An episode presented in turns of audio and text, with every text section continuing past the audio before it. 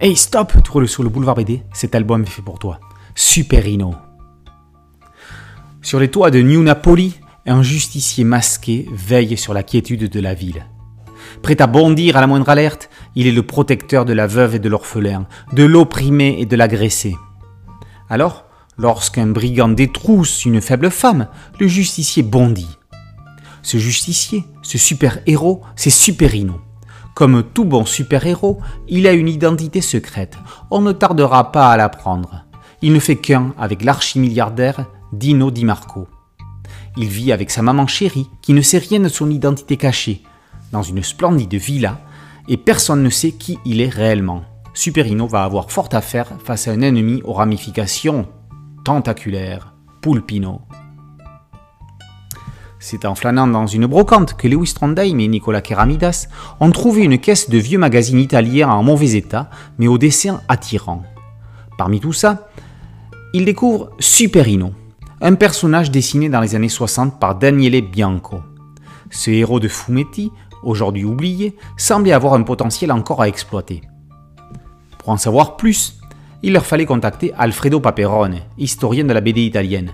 Ce spécialiste leur fournit tout un tas de documentation, d'archives, permettant de mieux comprendre et connaître le personnage. Alors que nos deux auteurs français avaient proposé leur version disneyenne de Donald et Mickey, Superino leur offrait la possibilité de poursuivre dans un graphisme proche de cet univers. Mieux, ils pourraient se permettre plus de folie sans le contrôle du géant américain. L'enquête permit ensuite à Trondheim et à Keramidas de découvrir que Superino avait intéressé les éditions Dupuis dans les années 60 sous la rédaction d'en chef d'Ivan Delporte. Tous les voyants leur indiquaient qu'il était temps de redonner vie aux Vengeurs masqués, à mi-chemin entre Batman et Soda, véritable condensé de la BD franco-belge, américaine et italienne bien sûr. Pourtant, un mystère reste en suspens.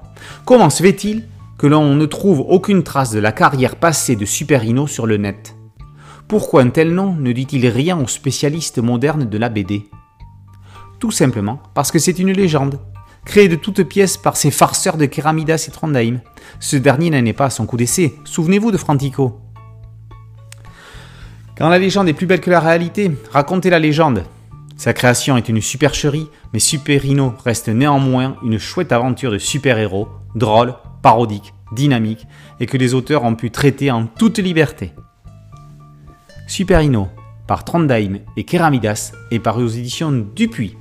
Boulevard BD, c'est un podcast audio, une chaîne YouTube. Merci de liker, de partager et de vous abonner. A très bientôt sur Boulevard BD. Ciao